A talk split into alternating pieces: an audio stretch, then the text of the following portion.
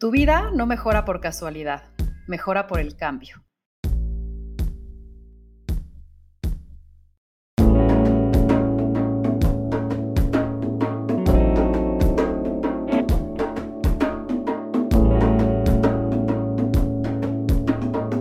Esto es Más cabrona que bonita. Will es un lienzo siempre sin acabar en donde ha habido carboncillo, acuarela, acrílico, foto, tijera, pinceladas, brochazos y hasta resistol. Will representa para mí un remolino, siempre en movimiento que pasa sin ser desapercibido, que toma fuerza conforme avanza y que inesperadamente aparece con un cambio nuevo. Leído, culto, curioso, analítico y poco paciente de aquello que no le hace sentido, Will es un viajero del mundo promotor de familia extendida, de mente abierta y palabra fácil. De Mérida para el mundo, Will ha dado grandes vuelcos en su camino y tanta mezcla de colores lo hacen irrepetible. Llevo ya varios años de coincidir con él y cada encuentro es uno que sabe a una rica sobremesa, una larga caminata, deliciosa comida e inevitable filosofeada. Y hoy sé que no será la excepción. Will, bienvenido. Gracias, gracias. Encantado de estar aquí contigo. Me encanta tenerte y la primera sección la disfruto mucho porque son preguntas rápidas. Así que para conocerte un poquito mejor, Will, voy a aventarte esas preguntas y lo primero, de forma breve que te venga a la cabeza, lo avientas. ¿Te late? ¿En qué crees? En el trabajo. No hay innovación sin trabajo. ¿A qué sabe la risa? Uy, sabe, sabe, sabe dulce, ¿no? Sabe, sabe a, quiero más. si pudieras revivir un día en tu vida, ¿cuál sería? Hijos, es una pregunta difícil. No sé, tengo muchos momentos favoritos de mi vida. Eh, no, podría, no podría elegir uno, no sé. Ayer. Ayer, hoy, hoy, ¿sabes? No sé. Hoy tengo muchos momentos, muchos momentos favoritos y, todos, todos tienen los suyos. Sí, creo que hoy. ¿Una frase que te guste?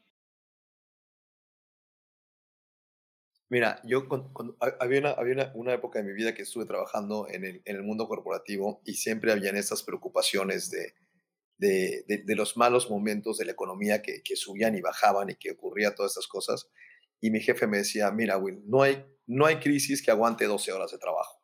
Y, creo firmemente que, es así, que, no hay crisis que aguante 12 horas de trabajo. Si, si, eres constante y estás enfocado y este, siempre encuentras la, forma de redirigir tu esfuerzo, de, recrear y de, y de sacar adelante tu proyecto. ¿no? ¿La palabra que más usas? Han sido preguntas muy difíciles todas, ¿eh? Creo que no me, no, no, no, no, me observo tanto en ese sentido.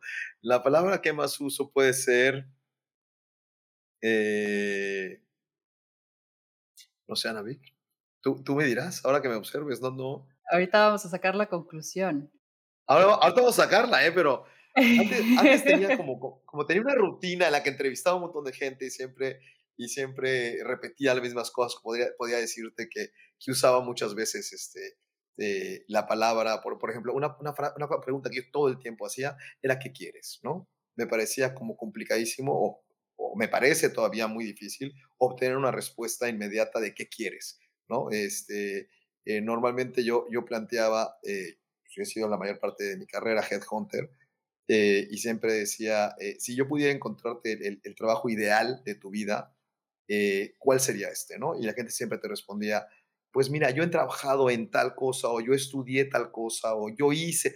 Y decías, no, no, pero ¿qué quieres? O sea, no, no qué has hecho, no, no para qué eres bueno, ¿qué quieres? Y la gente tenía mucha dificultad con esa, con esa pregunta. Entonces, me parece que es algo que yo muchos años repetí y que muchos años continué como, como proceso exploratorio en mí y en los demás esa pregunta, pero no, creo que ya no la uso tanto, no sé.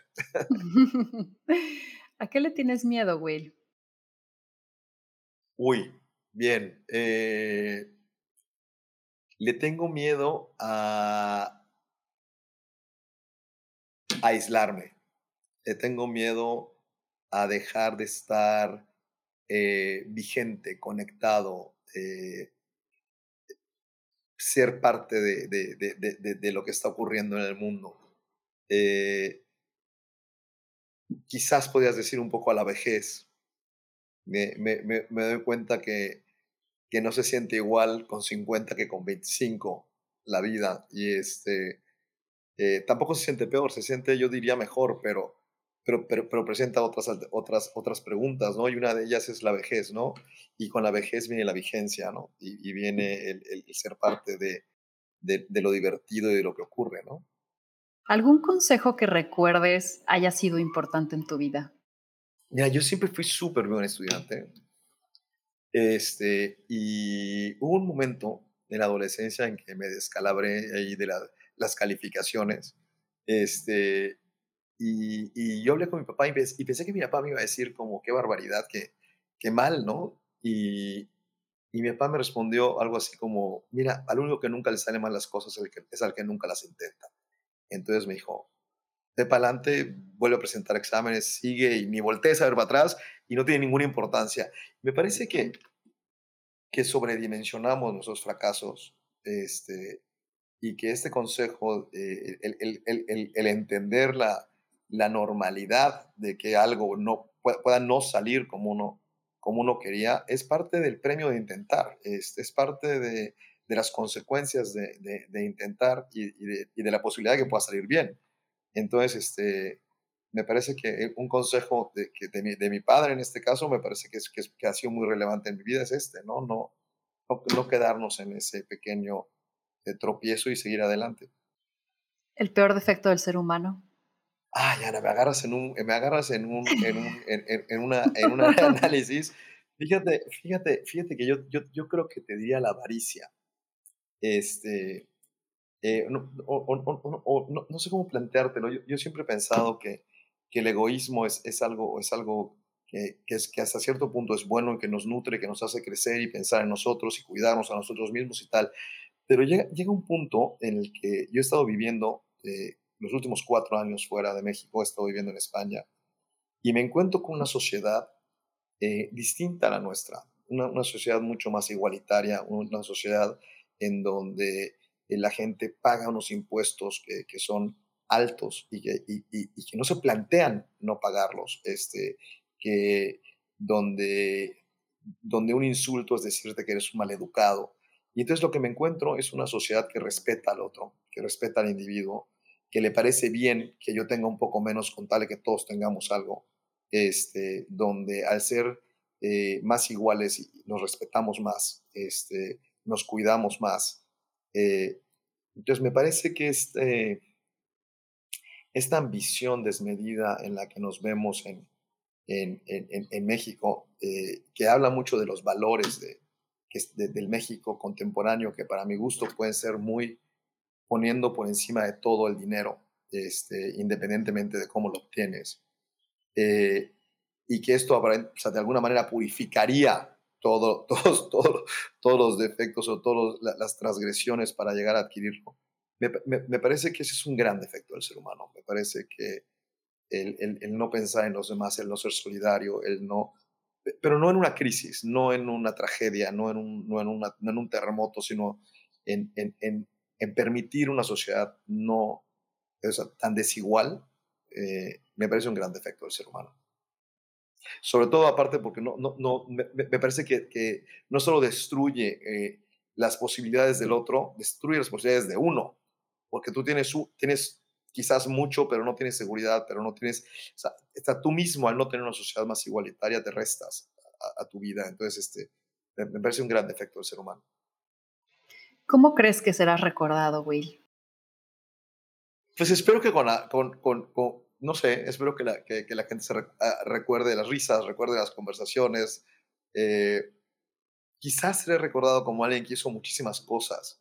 Eh, fíjate que, que, cuando hubo una época que también estaba muy, muy clavado en la parte de, de analizar eh, no, no analizar, de, de, aplicar estas herramientas para, para, analizar la conducta humana dentro de las organizaciones. Y, este, y, y, uno de los temas que eran eh, siempre para mí fascinante era el tema de, la, de la motivación, ¿no? El tema de, de qué mueve a un individuo, no, no qué es capaz de hacer y no, y no si se esfuerza para lograr qué, cómo va a salir, sino qué realmente desde el estómago, desde adentro, le, le, le, movía. Entonces te decían que habían cuatro patrones de conducta, este, de motivación dentro, dentro, de, dentro de la vida profesional. Eh, uno de ellos era eh, el que buscaba eh, poder e influencia, por ejemplo, digamos, y, reconocimiento que va de la mano de este. Y te explicaban, bueno, pues que era algo muy positivo, que realmente para llegar a ser CEO para llegar a ser un político importante o una personalidad de estas, requerías este tipo de perfil porque los sacrificios que, que implica llegar allá son muchos, entonces si no tienes la motivación real es difícil llegar.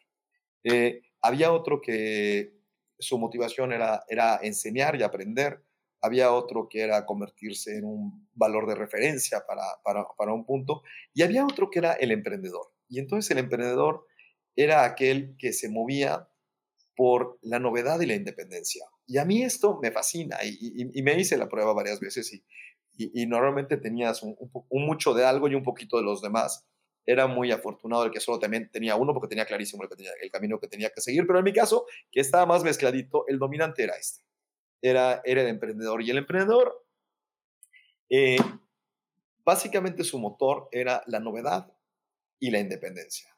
O sea, estar haciendo cosas nuevas constantemente y, este, y, que, y que nadie te diga cómo.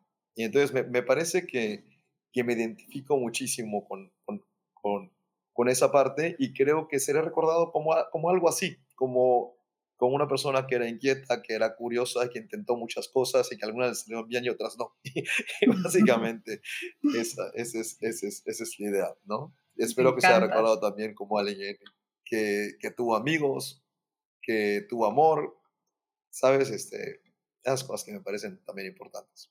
Me encanta. Terminamos esta sección de preguntas no tan rápidas, pero que me encantó este, rebotar contigo. Sí, perdón, es que sí, no, sabía si, no, sabía si, las respuestas eran como que sí, no o una palabra y yo ya me lancé. Esta es tu entrevista, así que me encanta hacia dónde me llevas. Ahora, vamos a seguir con, con ir hacia adentro de ti, ¿no? Y seguirte conociendo. Tú estudiaste contabilidad cuando querías ser arquitecto. Y años más tarde te das cuenta que es posible ser artista. Quiero ir hacia adentro de, nuestro concepto de ser, las posibilidades ilimitantes. Cuéntame, ¿qué has aprendido de la experiencia de maleabilidad que has tenido sobre lo que decides que puedes ser? Mira, es, es, una súper pregunta, aparte es una pregunta sobre la que he estado reflexionando y escribiendo. Eh, creo que no puede ser nada que no eres. O sea, de entrada. Creo que independientemente de lo que estudiaste, eh, al final tú puedes convertirte en aquello para lo cual tienes motivación y tienes determinados talentos, pero eso los traes. Tanto la motivación como el talento e, es, una cosa que viene, que, está en, ti, eh, en tus genes y en tus años formativos. Entonces, para mí, fíjate, yo eh, pues nací en una familia en la que mis papás eran, ambos pintaban, ambos eran grandes amantes del arte, de la arquitectura, de estas cosas, y, y, me acuerdo que mi papá nos llevaba incluso a, ver casas los fines de semana y, y, y, nos explicaba y se maravillaba con, con, el tema. Mi mamá, la verdad es que también se ocupaba de ese tema y siempre vivimos en unas casas como muy bonitas y este, que para mí fue una cosa muy, muy importante. Entonces, con lo cual, estar cerca de esos objetos y de esas cosas no era nada extraño. A eso súmale que mis papás no, no, no, no creían en la televisión, punto. Les parecía una cosa que te convertía en un tonto, ¿no? Y entonces eh, no, no teníamos permitido ver televisión, eh, más que cosas muy, muy, muy, muy específicas. Entonces nos daban eh, un lienzo y unas pinturas y, pintábamos. Entonces yo y mis dos hermanas mayores, o sea, yo soy el segundo, pero mi hermana mayor, yo y la que sigue pintamos los tres. Este, la, chica ya los agarró cansados y ya le, ya le tocó tele, yo creo. este, pero, pero, pero entonces esto fue como unos años formativos. Mi papá era empresario, este, yo quería ser arquitecto, me la pasaba diseñando casas y dibujando y, y pintando y haciendo todas estas cosas. Pero mi papá era empresario y me dijo, oye, híjole, pues yo, creo que deberías considerar que, que, tienes esta oportunidad en la vida, que es heredar una empresa grande y que, y que, y que deberías tomarlo en cuenta. Yo creo, Ana, viendo atrás, que era mucho más importante el reconocimiento de mi papá en ese momento, el formar parte de lo que, de lo que él estaba haciendo, más que, más que mi vocación. Entonces, ignoré mi vocación, eh, elegí seguir ese camino con la mala pata que cuando terminé de estudiar mi papá ya, había, ya se había quedado sin negocio, había ido mal, habían vendido un negocio, habían hecho otra cosa. El caso es que no había nada que le dar. Entonces, y entonces ahí es, ahí es donde, donde tienes que... Pues yo te puedo decir que fue mi primera gran crisis, ¿eh? ¿eh? haber estudiado una carrera que no quería estudiar para trabajar en un lugar que ya no existía. Entonces, eh, pues nada, lo que había que hacer era resolver un poquito como la pirámide de Maslow, ¿no? Las cosas básicas, entonces, eh, cómo te vas a comprar un coche y cómo vas a, vivir y, dónde vas a vivir y cómo vas a pagar una renta y esas cosas básicas que uno muy joven saliendo de la universidad tiene que, empezar a plantearse y resolver. Eh, lo hice, eh, trabajé en el sector financiero un rato, luego encontré la posibilidad de irme a estudiar una maestría y allá encontré, fíjate, en la maestría, qué curioso, una, una segunda vocación. Yo le agradezco enormemente a, a, mi periodo de maestría porque encontré un interés genuino intelectual sobre un nuevo tema que no era ni la arquitectura, ni el arte, ni, ni mucho menos este, la contabilidad, que, que no la menosprecio, me parece, un, me parece una, un conocimiento muy útil en la vida, ¿eh? pero, pero no, a mí no me resulta apasionante. Este, y, y, encontré que el tema de la conducta humana en las organizaciones, ¿por qué si nos juntamos dos producimos más que cada uno por separado? Eh, y, todas las dinámicas que existían dentro, dentro de la organización, sobre todo el tema de la motivación humana para, para, para, para, para, crear, este, para crear riqueza, me refiero, me parecía fascinante. Y entonces decidí dedicarme a ello. Eh, regresé a vivir a México, eh, me fui a vivir al DF, porque yo soy originario de Mérida, y entré a trabajar, fíjate, empecé a buscar empresas que que su core business fuera dedicarse a esos temas, dedicarse a temas humanos. No me interesaba mucho eh, eh, ser director de recursos humanos dentro de una organización, sino ser un consultor y aprender de todo lo que estaba ocurriendo. Empecé a trabajar eh, en una empresa que se llama Manpower, que resultó que era mucho más, mucho menos estratégica y mucho más, este, pues de ejecución que lo que yo pensaba que iba a ser. Nada, fue una súper buena experiencia que me llevó al siguiente escalón, que fue que me contrataran en Conferry y entonces ahí sí me quedé muchos años y ahí sí me convertí en un consultor y ahí sí tuve el acceso a herramientas que no hubiera tenido de otra manera y ahí fue un despegue importante de, de, conocer gente súper interesante, de, de, acercarme a textos y a, conferencias y a cosas que realmente profundizaban sobre el tema de tener la confianza de clientes que te dejaban estar cerca de ellos y, y conocer los pormenores de sus organizaciones y realmente ayudarles en, esos procesos. Y, y, bueno, eso ha sido un poco el, el, el, el, cómo, el cómo vas llegando a, a, esta parte independientemente de que si estudié contabilidad o, o si, si hice otra cosa. Y luego después de eso, pues bueno, eh, pues, pues empiezas a emprender y tú sabes que vino la parte de, de y que, y, que ha venido otras cosas. Y, y, y, en todo ese camino, nunca, o sea, quizás eh, la única constante ha sido que siempre me ha fascinado el tema de la arquitectura y el tema del arte. Entonces, también me he involucrado todo lo que he podido, todo lo posible en, este, en esos procesos de alguna manera, este, de, una manera, de una forma paralela, ¿no? Sabiendo tanto del comportamiento humano y, tú también experimentando el, el tuyo propio, ¿qué limitantes reales y cuáles no tan reales son las que más frecuente ves que detienen el camino de las personas? Híjole, yo, te diría, la gran limitante de todo es el miedo. O sea, de entrada, o sea, la gente, la gente no quiere probar eh, cosas nuevas, no se quiere arriesgar. Eh, cuando ya ha logrado algo, sobre todo eh, su éxito es, es, lo que los detiene porque no quieren fracasar. Este, eh, el miedo, yo te diría, el, el, el miedo es, es, es, el, híjole, no sé, el, el gran eh, obstáculo en, en, en, la evolución de, la, de, de, las personas, ¿no? Eh,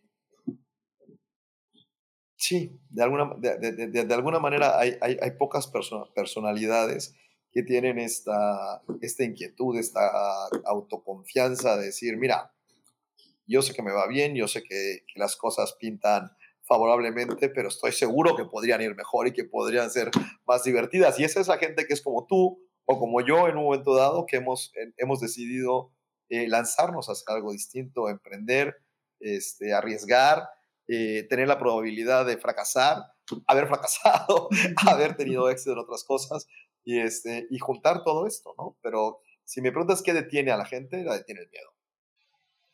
¿Qué es eso que antes veías imposible, que hoy con perspectiva, experiencia y tiempo ves que era mucho más sencillo de lo que creías? Híjole, fíjate, fíjate que hablando, hablando y, y, y, y, siguiendo con la respuesta anterior, ¿eh? fíjate que una de las cosas que yo, que yo siempre me llamó la atención era el, el, la preocupación de si, si, tendrás lo suficiente en la vida, ¿ya sabes? si acumularás lo suficiente para tener un, un, un, una vejez este, cómoda, ¿no? Por, por llamarla de alguna manera. Si, si lo que ya habías juntado era suficiente para poder arriesgarte. Si, ¿Sabes? Como que todas esas preguntas siempre a mí me, me, me, me venían a la cabeza y me, y me preocupaban. Consideraba además que mi papá tuvo este, este, este tema de, de, haber perdido su empresa en una de las devaluaciones de México cuando estaba endeudado en, en, en, dólares, etcétera, ¿no? De, de, esas cosas que no se planearon adecuadamente y que fueron complicadas. Y, este, y uno de los grandes aprendizajes que, que, que, yo he tenido en la vida y que hoy, híjole, creo que es lo que mayor paz da en, la, en, en, en todo, yo te diría que es saber que todo va a estar bien. ¿Sabes? Como, no mágicamente, no mágicamente, pero saber que eres un adulto. Saber que pase lo que pase, tienes forma de resolverlo que tienes salud, que tienes talento, que tienes conocimiento, que tienes amigos, que tienes relaciones y que eres capaz de resolver, que puedes caer de pie, ¿sabes? Eh, me parece que eso es, es, eso es fantástico, ¿no? Si lo, si lo viera yo en ti y, y, analizara tu carrera de cuando te conocí trabajando en Endeavor, a hoy una mujer que, que ayuda a, a, emprendedoras y que has hecho televisión y que has escrito libros y que has hecho dices, híjole, pues esta mujer no hay, no hay, no hay quien le ponga un alto. O sea, yo creo que ya ya entendió que nunca va a buscar un trabajo de nuevo, o que podría buscarlo si quisiera, pero que en general eh, le queda claro que puede caer parada donde, donde, cuando quiera, donde quiera, ¿sabes? Creo que este aprendizaje es, es, es, es valiosísimo. Yo por lo menos en ti lo veo esa, esa, esa parte, ¿no? Gracias, Will. Y, y yo lo veo en ti. Hay algo que experimenté cuando, sobre todo al inicio, cuando llegué a, a, Nueva York, ahora que estoy viviendo por acá, hay tantas cosas que hacer y hay tantas cosas pasando al mismo tiempo que aunque estamos tomando decisiones todo el tiempo que corresponden a elegir algo y dejar de elegir algo más, aquí viví más latentemente el costo de oportunidad. Y quiero preguntarte, ¿cuál es tu relación con el costo de oportunidad cuando tomas decisiones y haces elecciones? Yo fíjate que allá te voy a fallar. Yo, yo no, yo creo que en general el costo de oportunidad nunca ha sido algo que me ha detenido demasiado. Eh, una vez tomada la decisión, no estoy perdiéndome de nada que quiera hacer, ¿sabes? Eh, sí, no, no, no, no es algo que me pese no, no sé, yo elegí hace cuatro años irme a vivir a Madrid este, y, de, y dejaba pues, pues muchas cosas en México. México es mi casa, México es mi país, eh, es donde, donde yo he hecho negocios, he hecho carrera, tengo a mi familia, tengo amigos. Y sin embargo, me parecía tan, tan, tan interesante el tema de, de tener una nueva experiencia en el extranjero de otra manera y tal. ¿Qué es lo que te digo? A mí me, la, novedad me gana. O sea, a mí, eh, si, es, si, es, algo nuevo y es lo que quiero hacer, me fascina tanto que, que, que, no pienso en el costo de oportunidad, ¿sabes? Como que no, no, no, es, no, es, un tema que me... Que te frene, que te preocupe. En momentos de inflexión, estos momentos del antes y el después, cuéntame alguno que te venga ahora a la cabeza que haya determinado justamente un antes y un después de Will como te concibes hoy. Justamente el, el, el, el ir a Madrid, o sea, eh, teníamos esta, eh, esta empresa de una, empresa que ayudaba a la gente que ganaba menos a, a, encontrar trabajo cerca de su casa. Eh, y cuando esa empresa ya la, la cerramos, para mí fue un momento en el que estaba yo muy, muy, muy, muy desgastado. Estuvimos en un proceso de venta muy largo. Este, hubo muchas reveses y, temas este, complicados en, en, en, en, eso. Fue un esfuerzo enorme, fue también una fuente de orgullo enorme y todo lo, lo, maravilloso que pasó en esa experiencia.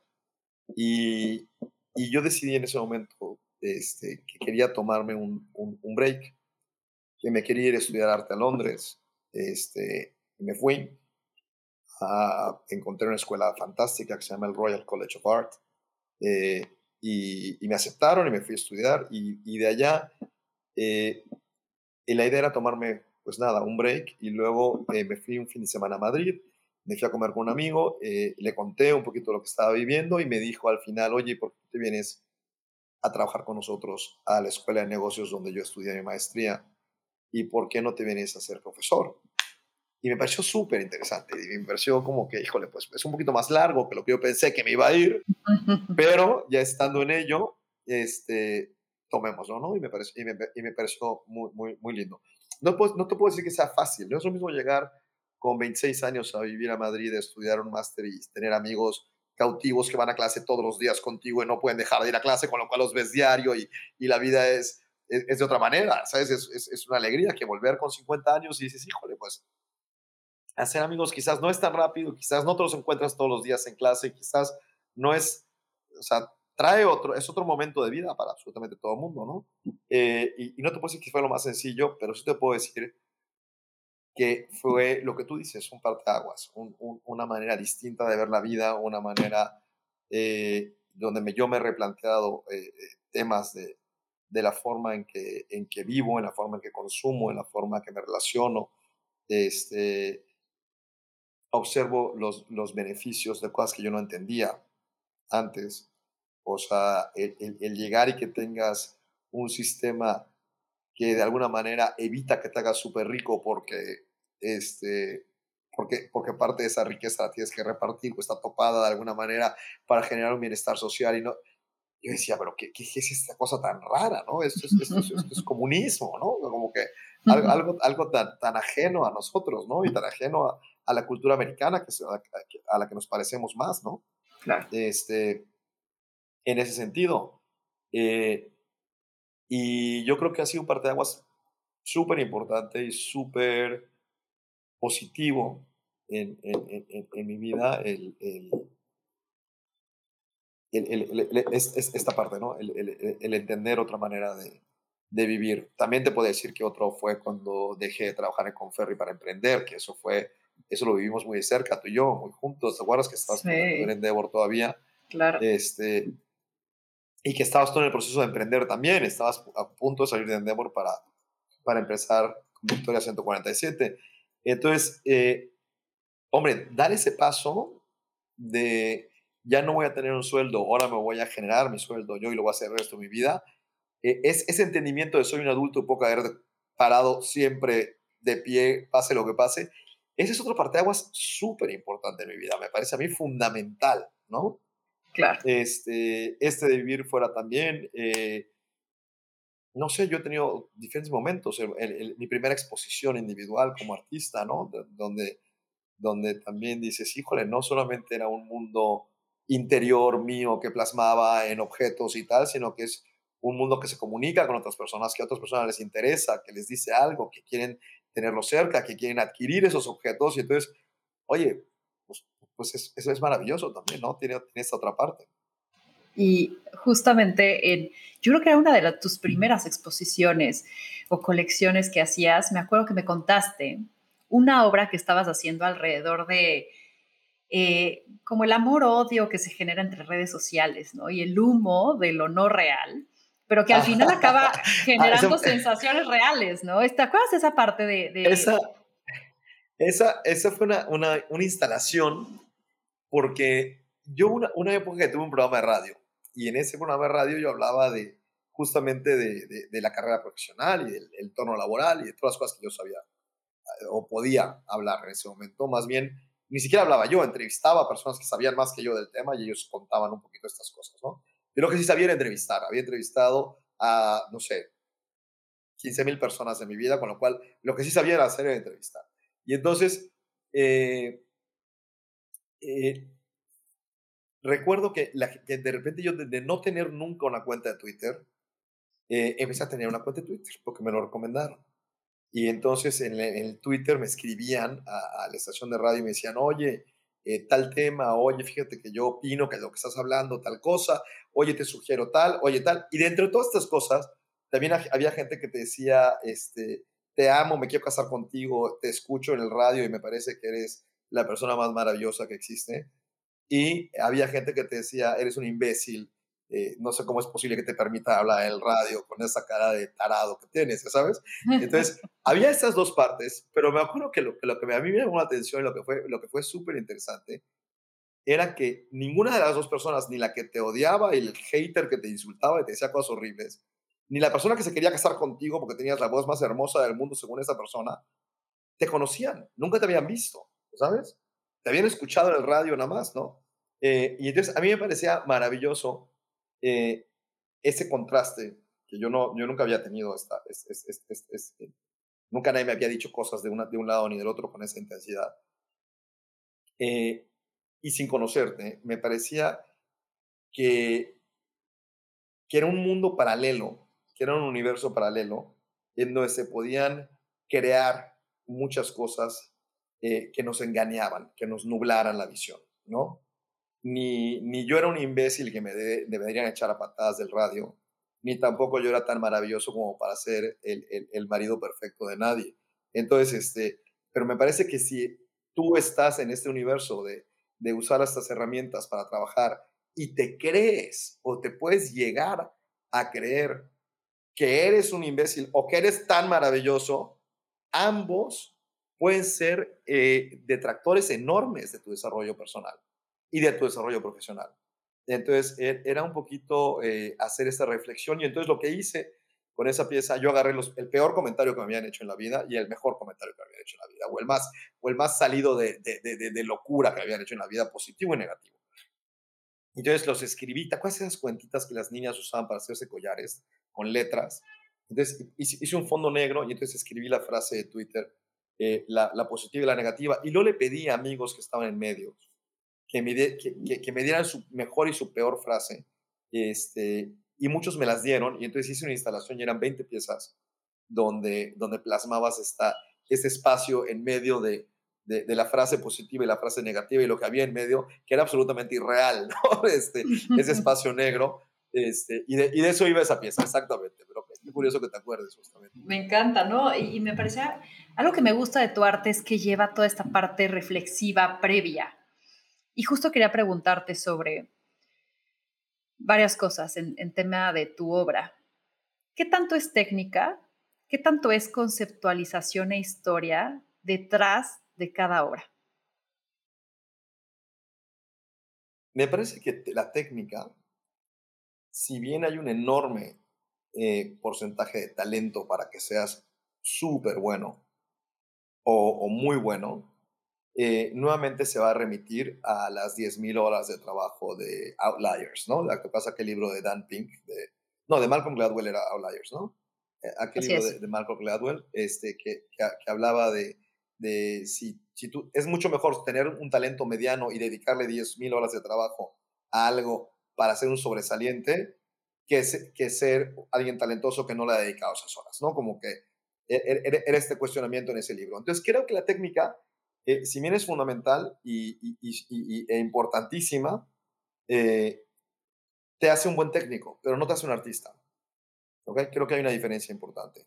Y creo que lo que te hace un artista es eh, la otra parte, ¿no? La, la, la, la, parte donde hay un diálogo, un, un, una intelectualidad atrás de, atrás de lo que estás haciendo. Hay, hay, una línea de pensamiento, hay un, este, hay un ¿cómo decírtelo? Una, una investigación, un, un, un tema que, que, que, tú de alguna manera te interesa. El mío, por ejemplo, es, es el cambio, ¿no?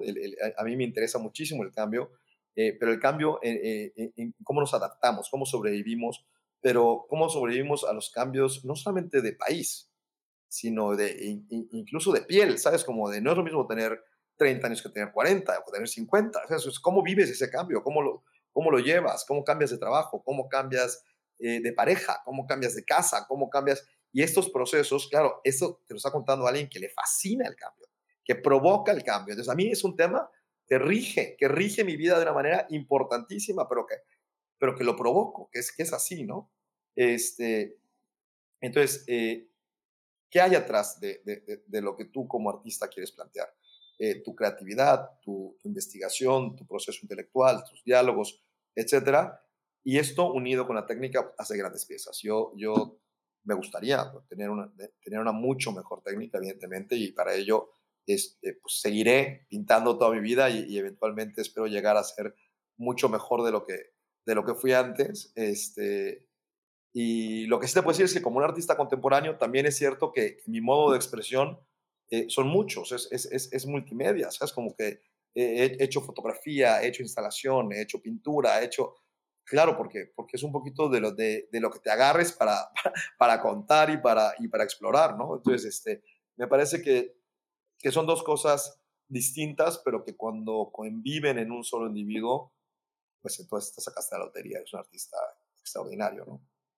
lo bueno, lo malo y lo feo de ser artista?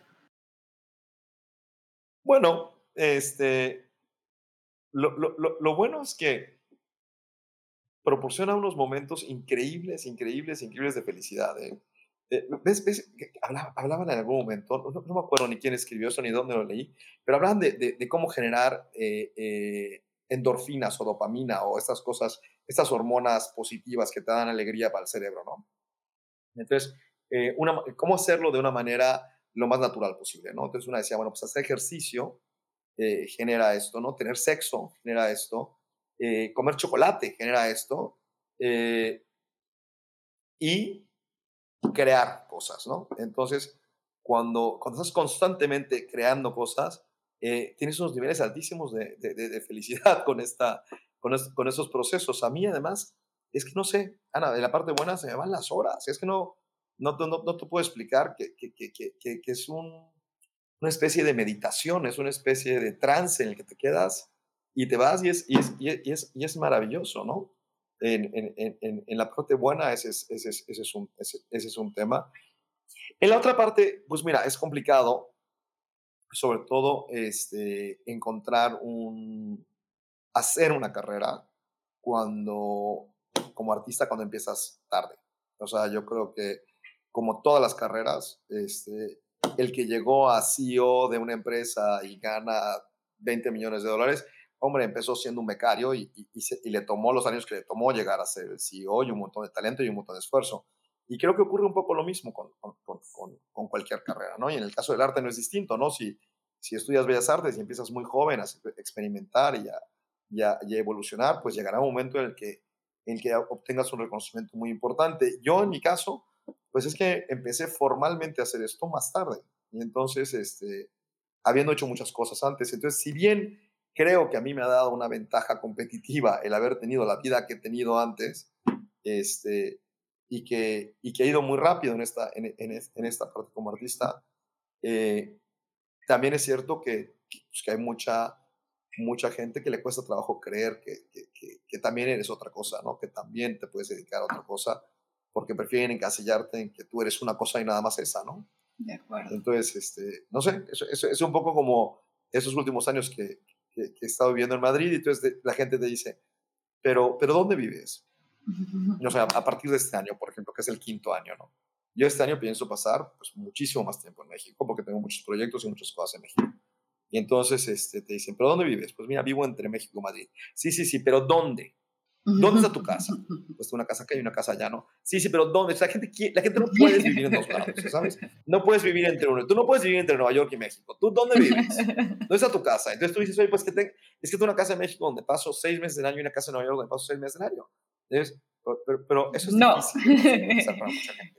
Claro. No, no, ¿dónde vives? Ya sabes, ¿dónde está tu casa?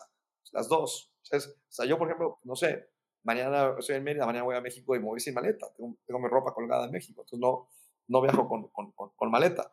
Entonces, no sé, eh, lo mismo ocurre un poco con las carreras, pero tú no eras emprendedora, ¿cómo que ahora resulta que haces tele? ¿Por qué estás en Shark Tank? Vamos a ver, este, ¿e-, ¿eres, presentadora o eres, o eres emprendedora?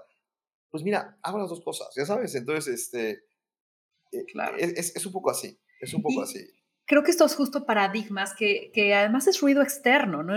y, que lo haces tuyo, lo haces propio, son voces que vas eh, integrando a ti. Empiezas a, querer como encasillarte y querer como cumplir con un con una ecuación de éxito, ¿no? También, y de lo que se espera o de lo que puedes llegar a, a diseñar para ti. Y quiero que me cuentes un poco, porque creo que va relacionado con mucho de lo que escucho de amigos artistas o amigas diseñadoras, ¿no? Sobre la trampa de hacer algo que deje. O sea, de pronto hay algunas carreras un poco más sacrificadas en el término que te deje, ¿no? ¿Y qué tanto el dinero sigue el valor que generas cuando haces algo en lo que eres súper bueno? ¿O sí crees que hay profesiones que están destinadas a no generar dinero y tienes que estar ok con eso? ¿Cuál debería de ser nuestra ecuación al buscar a qué dedicarnos? A ver, vamos a ver. eh, tú no has trabajado mucho en el, mundo corporativo, ¿no? Porque empezaste muy joven como emprendedora, ¿no? Pero yo recuerdo que yo trabajé en, un banco. Cuando tenía 22 años empecé a trabajar en un banco, porque ya no tenía, este, lo que te conté antes, ya no tenía este negocio y en lo que me fui a la maestría y, empecé muy joven a trabajar en un banco, este, pues tenía compañeros este, que estaban en el, mismo, en el mismo momento de vida que yo, ¿no? Y entonces todos trabajábamos y tal. Eh, y luego, eh, alguno de ellos decidió que ya no quería continuar allá y que quería poner una taquería, ¿no? Y alguno de ellos lo promovieron y dijo, no, no, no, yo ya soy gerente, me van a mandar a una sucursal y, ya esto es lo mío, ¿no? Yo trabajaba primero en la, en la arrendadora y luego en la casa de bolsa. Y este, eh, ¿cuál, ¿cuál crees que sea el mejor, la mejor manera de hacer dinero? ¿Tener una taquería o trabajar en una sucursal? Pues no lo sabes. ¿O sabes? Es más sacrificado uno que el otro. No lo sé, ambos pueden fracasar, ambos, eh, o sea, ambos te puedes quedar allá, ¿eh? O, puedes llegar a ser dueño de una cadena de tacos inmensa que además tiene gimnasios y además tiene cines y además tiene tal y, estás en bolsa, sabes, y empezaste con una taquería. O puedes brincar de ser el gerente de una sucursal a ser el gerente de una división, a que te manden a, a, la oficina principal del banco, a que te manden al país de origen del banco y hacer una carrera en la que ganas millones de dólares. Entonces, o, te puede, o los dos se pueden quedar donde estaban. Entonces, creo que si, si bien hay negocios que tienen más limitantes, o sea, hay muchos más restauranteros que han tenido un éxito económico importante que artistas, yo creo, ¿no? Por lo menos lo que yo observo, ¿no? O sea, pero yo conozco artistas que han tenido mucho más éxito que que muchísimos empresarios, que muchísimos emprendedores en nuestro país, ¿no? Económico estamos hablando, eh, de éxito económico estamos hablando. Entonces, no lo sé, Ana, yo creo que tiene que ver con tu dedicación, con tu talento, con tu ambición, eh, el, cómo lo haces. A ver, el ser artista es ser un emprendedor. No hay otra cosa. El producto eres tú y las cosas que haces. pero te tienes que estar relacionando con curadores, te tienes que estar relacionando con galeristas, tienes que ir a un montón de, de, de, de exposiciones, tienes que vivir en el colectivo de, tus contemporáneos y, y, tienes que intercambiar ideas y tienes que estar continuamente aprendiendo, pues se parece exactamente lo mismo que emprender, ¿no? De acuerdo. Entonces, este, no sé, creo que hay industrias complicadas, eh, hablabas de diseñadores, este, hay industrias que son más complicadas que otras, porque son más, más difíciles eh, que otras, eh, pero también hay diseñadores pues, que han sido tremendamente exitosos, ¿no? Diseñando ropa y muebles y, objetos y, que hacen cosas fantásticas y encuentran un camino. Pero creo que es en todo, Ana. No, no, no, no, no, no, no, no, no creo, no creo en ningún momento que haya una actividad que esté destinada al fracaso, per se. De acuerdo. ¿Ya sabes? Eh, o al fracaso económico. Hay, no sé, por ejemplo, no sé, no sé cómo gane dinero un filósofo. Pues de dar clases, de sí, exacto, escribir, no sé, dar ponencias. No sé, pero tienes razón, digo. No, no lo sé, ya sabes, pero, pero probablemente habrá filósofos muy ricos, no lo sé. Pero sí, creo que hay algunas que son más orientadas a hacer dinero que otras, pero creo que todas tienen posibilidades de tener mucho éxito. Ah, eso sí, no necesariamente en donde estás parado, ¿eh? O sea, si yo te digo, oye, es que yo quiero ser un artista global, pero no quiero salir nunca de Mérida, pues mira, mijito, no va a pasar. ¿Sabes? O sea, eh, o sea, si quieres hacer algo realmente muy, muy importante, tienes que ir a donde haya tierra fértil para sembrar esa planta, ¿no? Entonces, este, hay mercados para esas cosas, entonces hay que moverse, acercarse a esos mercados, estar en contacto con esta realidad y lanzarte allá, ¿no? No hay manera de hacerlo de otra, o sea, pero la carrera en sí no es el limitante. Lo que, lo, que es el limitante es lo que estás dispuesto a hacer tú para tener ese éxito económico. Oye, Will, con todo lo que has aprendido, ¿qué nos dirías que deberíamos de dejar de invertir tiempo en? ¿Qué es eso que dices, ya con la experiencia me he dado cuenta que deja de hacer eso y deja de invertir tiempo en esto, no te lleva a nada? ¿Qué dirías? Deja de invertir tiempo en redes sociales. Sería lo, lo primero que te diría. O sea, sí, creo que es una enorme pérdida de tiempo. Ah, para mí, ver televisión, ver series, ver redes sociales, o sea, esta parte de entretenimiento de pantalla, me parece que es la mayor pérdida, de tiempo del, del, del, universo. Yo no digo que las elimines de tu vida, ¿eh? Tampoco. Creo que todos son herramientas, hasta para descansar, ¿sabes? O sea, hay, días que no quieres ni pensar, entonces prendes la tele y te quedas un ratito allá y está bien, desde mi punto de vista. Pero de ninguna manera echarte un maratón de ocho capítulos de una serie en una noche y, sacrificar el sueño y, y, al día siguiente levantarte y ver tu Instagram una hora y media y tu Facebook. me parece una, la mayor pérdida de tiempo que puede existir. ¿Qué es eso que le preguntarías a, al Will de 30 años o qué le dirías al Will de 30 años si mañana te tomaras un café con él? Uy. Lo que pasa es que, claro, Ana, es una pregunta un poco con truco porque uno tiene muy, muy presente sus, sus, tropiezos, ¿eh? O sea, es, es más fácil olvidarte de, de, los éxitos que de los tropiezos. Los tropiezos los tienes muy presentes.